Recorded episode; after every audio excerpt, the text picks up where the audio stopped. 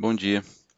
É, extraordinária série, mensagem número 9, intitulada Extraordinária Glória, do dia 21 de agosto. Hoje damos continuidade à nossa série chamada Extraordinária.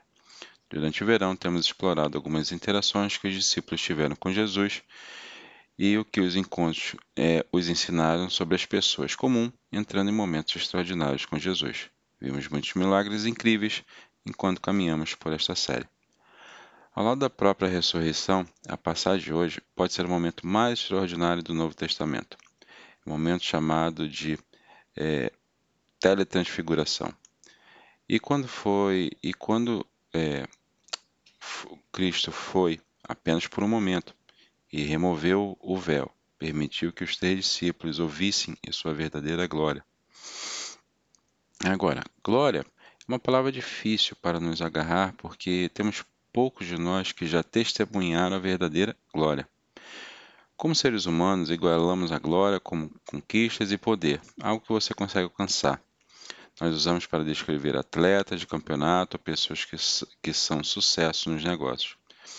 Durante grande parte da história humana, a vitória na batalha tem sido chamada de glória.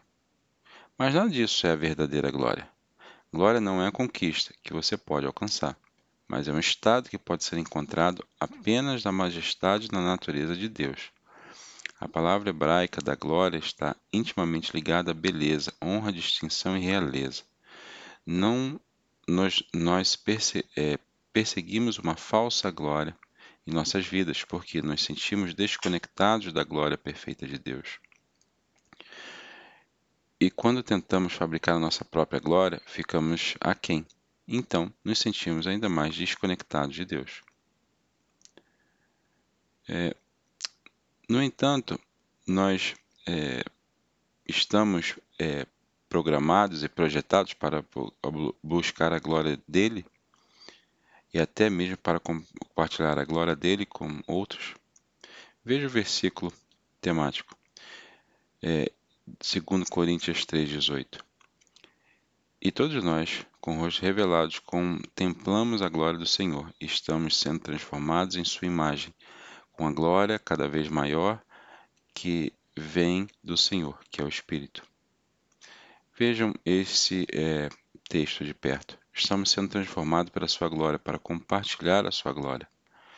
Este mundo está cheio de esforços vaidosos e vazios enquanto tentamos encontrar significado, mas a glória de Cristo não só nos humilha, promete o poder de transformar. Para ser transformado, devemos experimentar a glória de Cristo. Então, queremos encontrar a sua glória ou buscar continuamente a nossa? Estaremos em Mateus 17, para que você possa ir em frente e virar ou deslizar suas Bíblias na página 787. E como você faz isso? Deixe-me definir a cena. Jesus acaba de explicar aos discípulos que ele deve ir para Jerusalém, onde ele sofrerá, será morto e depois será ressuscitado dos mortos após três dias. Os discípulos protestam, mas Jesus diz que no, isso no final. Capítulo 16 pois o Filho do Homem virá com seus anjos na glória dele, Pai, e julgará todas as pessoas de acordo com seus atos. E eu lhe digo a verdade: alguns que estão aqui agora não morrerão antes de verem o Filho do Homem chegando é, no reino dele. Mateus 16, 27 28.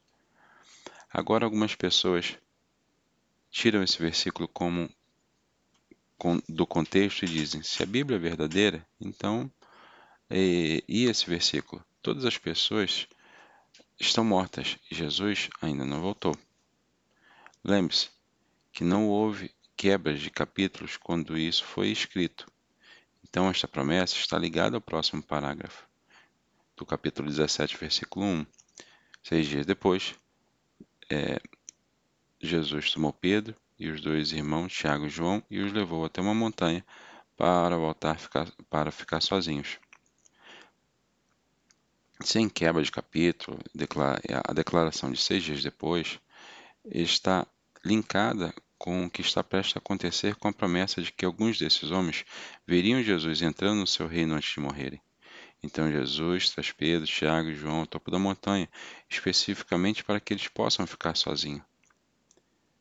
Então isso acontece no versículo 2. Enquanto os homens observavam, a aparência de Jesus foi transformada.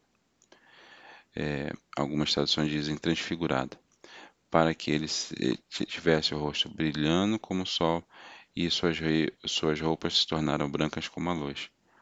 Falamos sobre coisas incríveis nessa série, milagres que diferenciam Jesus de homens comuns. Mas até agora, Jesus ainda parecia um homem comum para todos. Agora está revelando seu verdadeiro eu. E não se engane, ele, este é o Messias, conquistador e cheio de glórias que estão vendo. A linguagem usada aqui é um paralelo com a descrição de Jesus encontrada no livro de Apocalipse. A beleza aterrorizante da glória de Cristo é a fonte de toda justiça e luz. É difícil imaginar como Pedro, João e João, e João Pedro, João, Tiago lidaram com isso, mas antes eles possam se envolver os seus cérebros em torno dele, outra coisa extraordinária acontece. De repente, Moisés e Elias apareceram e começaram a conversar com Jesus. Mateus 17, 3. E no relato de Lucas aprendemos exatamente o que eles estavam falando. Eles estavam falando sobre o êxodo deste mundo que está prestes a ser cumprido em Jerusalém. Lucas 9:31. Jesus, Moisés e Elias estão discutindo o plano de salvação, o êxodo de Cristo deste mundo. Acha que é coincidência ter usado a palavra êxodo? Não. Moisés levou o povo de Deus em um êxodo fora do Egito. E agora Jesus está prestes a levar seus filhos em um êxodo para, para fora da própria morte. Quando Jesus desceu de é, estar com Jesus no Monte Sinai, quando Moisés desceu de estar com Jesus no Monte Sinai, seu rosto foi transfigurado. Moisés teve que usar o véu porque a glória de Deus foi refletida fora de seu rosto, e agora Cristo está transfigurado, mas sua luz não é um reflexo, é a fonte de toda a luz. Moisés só refletiu o brilho da glória que os discípulos agora veem em Jesus. Como os discípulos é, foram com Moisés e Elias? Isso não, isso não diz. Mas os dois homens é, mais reverenciados nas escrituras judaicas agora estão diante do glorificado Messias, e para eles não, haverá, não haveria dúvidas. A presença de um Cristo glorificado, justamente como Moisés e Elias, significaria que o reino de Deus tinha vindo. Todos os requisitos de que o Messias parece, aparecesse na vitória foram cumpridos. A primeira resposta que eles têm é adorar. Então, experimentar a glória de Deus requer adoração. Somos transformados como entramos num verdadeiro lugar de adoração e encontramos a glória de Cristo. Veja o versículo 4. Pedro exclamou: Senhor, é maravilhoso para nós estar aqui. Se você quiser, é, farei abrigos como memoriais para você, um para Moisés, outro para Elias. Mas mesmo enquanto falava, uma nuvem brilhante os ofuscou, e uma voz da nuvem disse: esse é meu querido filho, que traz, me traz grande alegria. Ouçam ele. Os discípulos ficaram apavorados e caíram é, de cara no chão. Quando você for exposto à glória de, de Cristo, exigirá adoração. Mas ainda mais do que isso, exigirá obrigá-lo a adorar. Há dois tipos de adoração que veremos neste verso: serviço e rendição. Há também um terceiro tipo de adoração, que falaremos em um minuto. Mas primeiro, Pedro oferece um ato de serviço. Ele quer construir abrigos para Jesus, Elias e Moisés. Lucas acrescenta que Pedro disse isso sem pensar. Ele só tinha que eh, fazer algo. E a palavra que Pedro usa é tabernáculo e não abrigos. Isso é importante porque este é um ato de adoração. Agora, se Pedro tivesse entendido completamente o que estava acontecendo, ele só teria oferecido um ato de adoração para proteger Cristo. E em última análise, Jesus não quer que Pedro construa um tabernáculo, principalmente porque o reinado terreno de Cristo ainda não havia chegado. Mas quando você vê a glória de Cristo em sua vida, você deve ser obrigado a adorar através de atos de serviço. É uma resposta voluntária, mais automática ao poder e amor de Cristo. Mas há também um ato involuntário de adoração, uma adoração, rendição e reverência. É o que vemos quando os discípulos ouvem a voz do Pai. O Pai diz: Este é meu querido filho, que me traz grande alegria. Onde mais o Pai falou do céu com essas mesmas palavras? No batismo de Cristo. Mas desta vez o Pai adiciona uma linha e, e ele diz: Ouça-o. Sabe de onde vem isso? A profecia de Moisés falou sobre o Messias vindo em Deuteronômio 18. Cada momento deste encontro é a prova para os discípulos de que tudo que está escrito nas escrituras judaicas é verdadeiro, sendo cumprido diante de seus olhos. E o que eles fazem quando ouvem a voz do Pai? Eles caem com a cara na terra, uma resposta involuntária à autoridade e santidade de Jesus, de Deus. Ouça, isso não é uma coisa muito popular de dizer na igreja ocidental. Mas se nunca adorarmos a Deus com medo e reverência, não experimentaremos a glória e não experimentaremos plenamente seu poder. Sim, Deus é um amor, mas ele também é santo e aterrorizante. Quando Lucas descobre sobre Aslan, o leão que representa Jesus nas crônicas de Nárnia, ele pergunta: Ele está seguro? Seguro? disse o Sr. Bever. Quem disse nada sobre seguro? Claro que não está seguro, mas ele é bom. Ele é o rei. E Jesus, que é o leão da tribo de Judá, não é um leão domesticado para nos levarmos ao redor do círculo de nossas vidas. Ele é o rei dos reis, o senhor dos lordes. Cada pessoa confrontada pela santidade de Deus nas Escrituras é levada de joelhos e tenta se esconder por causa do seu pecado. Como perdemos esse tipo de adoração na igreja moderna? E porque é porque paramos de buscar a glória e só queremos a sua graça. Você já se sentiu levado a fazer algo pelo Espírito Santo? E quando você resiste e se rende a isso, cria essa sensação desconfortável em seu peito, no seu corpo? Esse é o menor vislumbre de, desse medo e reverência que vem de uma falta de rendição ou ainda pequena do Espírito. Mas como seria mudado se tivéssemos disposto a buscar a voz plena de Deus, rendendo em adoração? Mas há um terceiro tipo de adoração que é a glória de Cristo traz sobre o que não vemos aqui, mas está vindo para os três homens. E isso é sacrifício. JC falou sobre escolher a adoração extravagante, sacrificial em algumas semanas, como uma mulher que ungiu Jesus. Para ela foi sacrifício uma herança de família e a rendição da riqueza. Para esses homens, será sacrifício da prisão e da morte.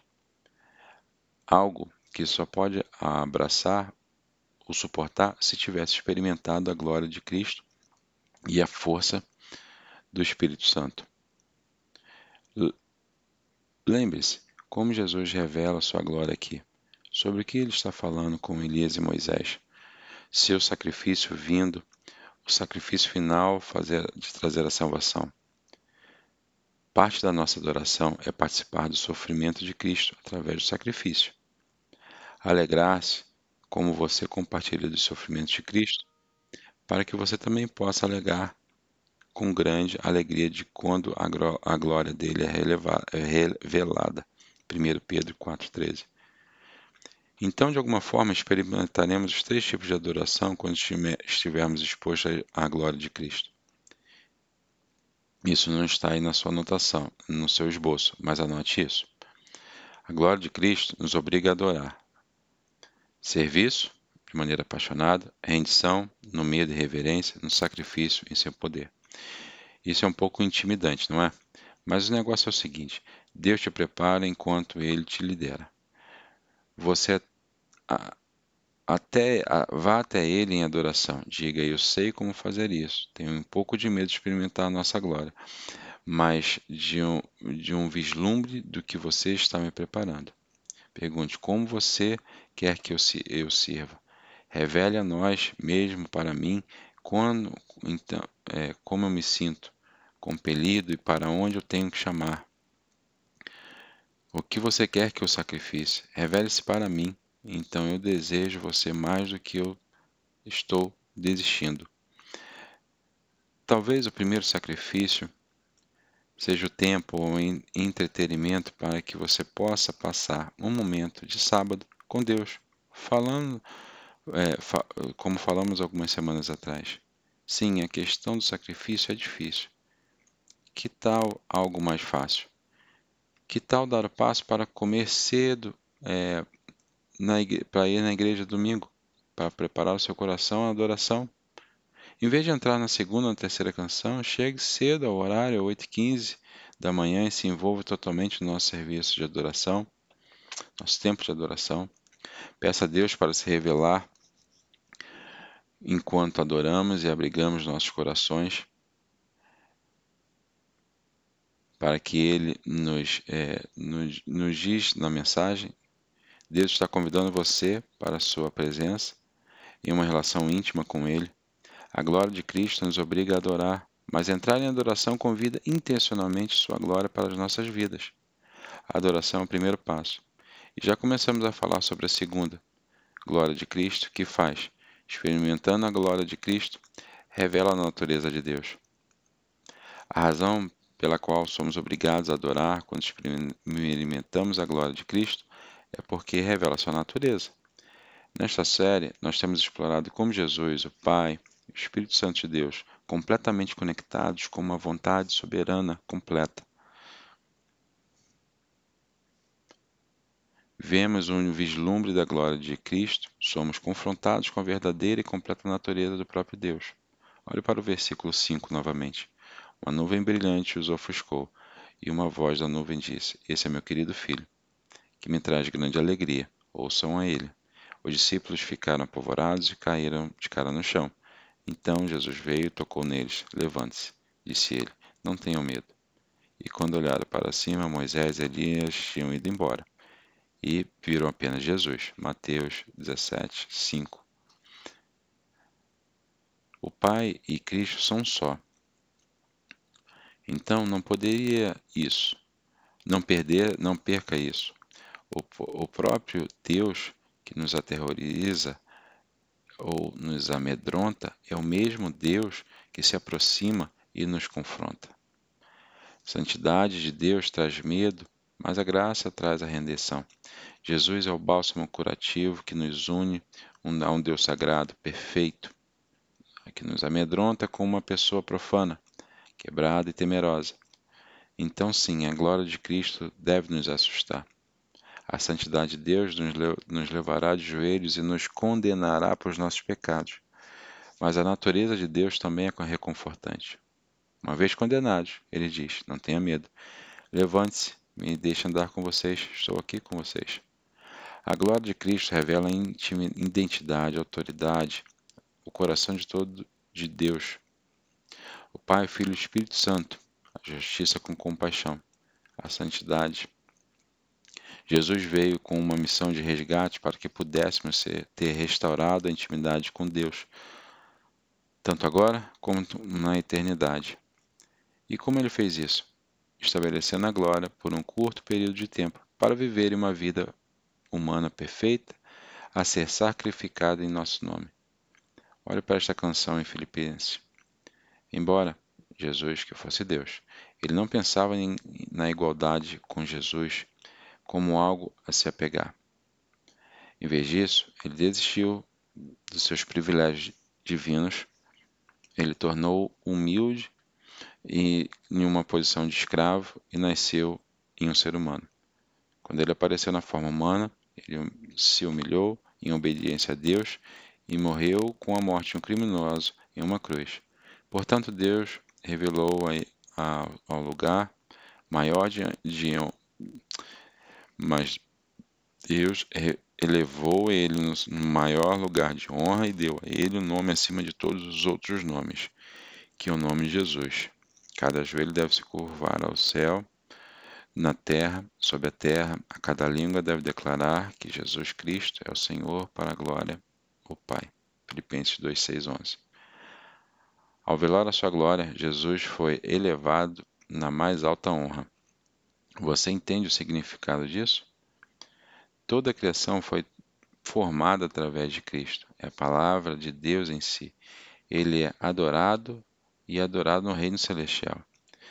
Mas ele estabeleceu essa glória para trazer-lhe esperança e trazer a glória para o Pai, maior glória para o Pai. É, eu gosto do jeito que R.C. Sproul falou, que a glória de Cristo brilhou na transfiguração não deve nos surpreender. A surpresa que ele voluntariamente velado na sua glória para o bem de seus filhos. Quando somos expostos à natureza de Deus em sua, em sua glória, somos transformados porque sua santidade nos condena e sua, sua graça nos restaura. Ouça aqui. Alguns de nós nesta sala, alguns de nós que estão assistidos online, têm medo de encontrar a glória de Deus, porque você só pode ver o julgamento vindo. Mas a vergonha não é uma ferramenta de Deus, é uma mentira do inimigo que te impede de buscar a relação de cura com Cristo. Quando Deus o condena pelo seu pecado, não é seguido pelo, pela condenação, é seguido por um gentil, é, por um Messias gentil que toca em você e diz: levante-se, não tenha medo. A questão é: você vai andar com ele de volta para a montanha? De volta da montanha? Você vai confiar em suas promessas e no seu plano? Esse é o último preenchimento do, do esboço. Experimentando a glória de Deus, reafirma as promessas e o seu plano. As mentiras que acreditamos do inimigo, do mundo do no... ou do nosso passado tentarão nos afastar da esperança da natureza de Cristo. Então, para sermos transformados, devemos buscar a glória, sua glória, porque a revelação da sua glória é uma garantia da afirmação de suas promessas e os planos que não falham. Quando eles desceram da montanha, Jesus ordenou: Não diga a ninguém o que você viu, até que o filho do homem tenha sido ressuscitado dos mortos. Mateus 17, 9. Por que acha que é isso? A razão mais provável é que, se a notícia se espalhou sobre a glória e o poder de Jesus como Messias, o povo teria derrubado os líderes religiosos e feito Jesus rei. Mas não era a hora de Cristo usar essa coroa. Um dia ele vai, mas primeiro ele se renderia à coroa de espinhos. Ele se sentará ao trono de Davi, mas ainda não. Sua glória trabalha em todas as coisas juntas para ser através do time perfeito, do tempo perfeito. Em seguida, seus discípulos perguntaram: Por que os professores do direito religioso é, insistem em que Elias deve voltar antes que o Messias venha? Jesus respondeu: Elias está realmente vindo primeiro para deixar tudo pronto. Mas eu lhe digo: Elias já veio mas ele não foi reconhecido, e eles escolheram abusar dele.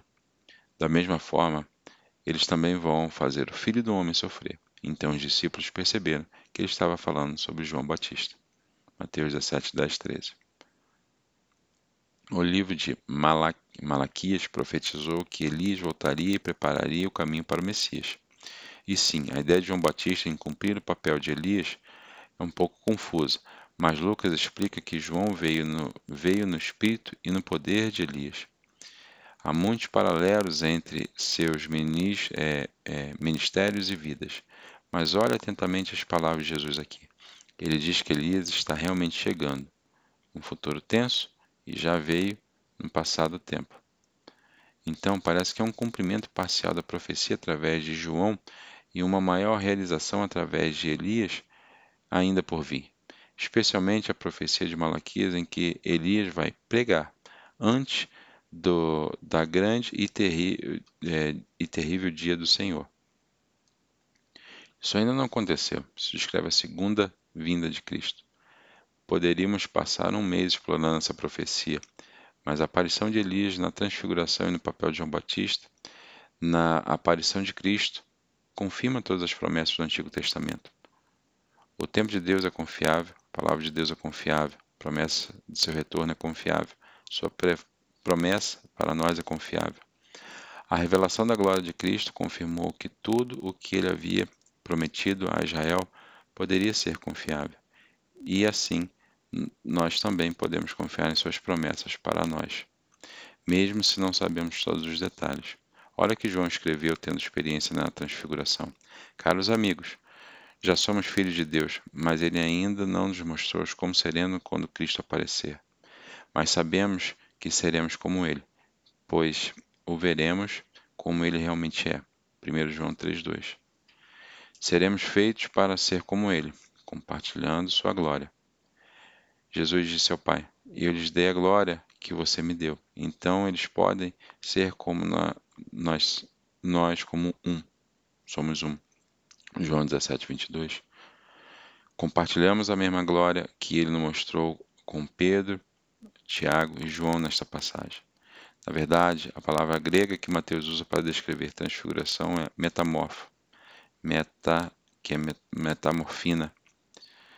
Só aparece quatro vezes no Novo Testamento, duas vezes para descrever a transfiguração de Cristo e duas vezes para descrever o nosso. A mesma palavra usada para descrever a glória de Cristo na transfiguração é a palavra em nosso versículo temático do, no, do nosso esboço de hoje. Estamos sendo transformados, transfigurados em sua imagem com glória cada vez maior? É também a palavra usada em Romanos 2,12: seja transformado, transfigurado, pela renovação de sua mente. A glória de Cristo é o que nos permite nossa transformação em sua imagem em sua glória. Mas há outra coisa que eu amei nessa passagem que eu que tem pouca atenção a ser atraída. Antes do encontro, deste encontro quando foi a última vez que vimos Moisés na Bíblia.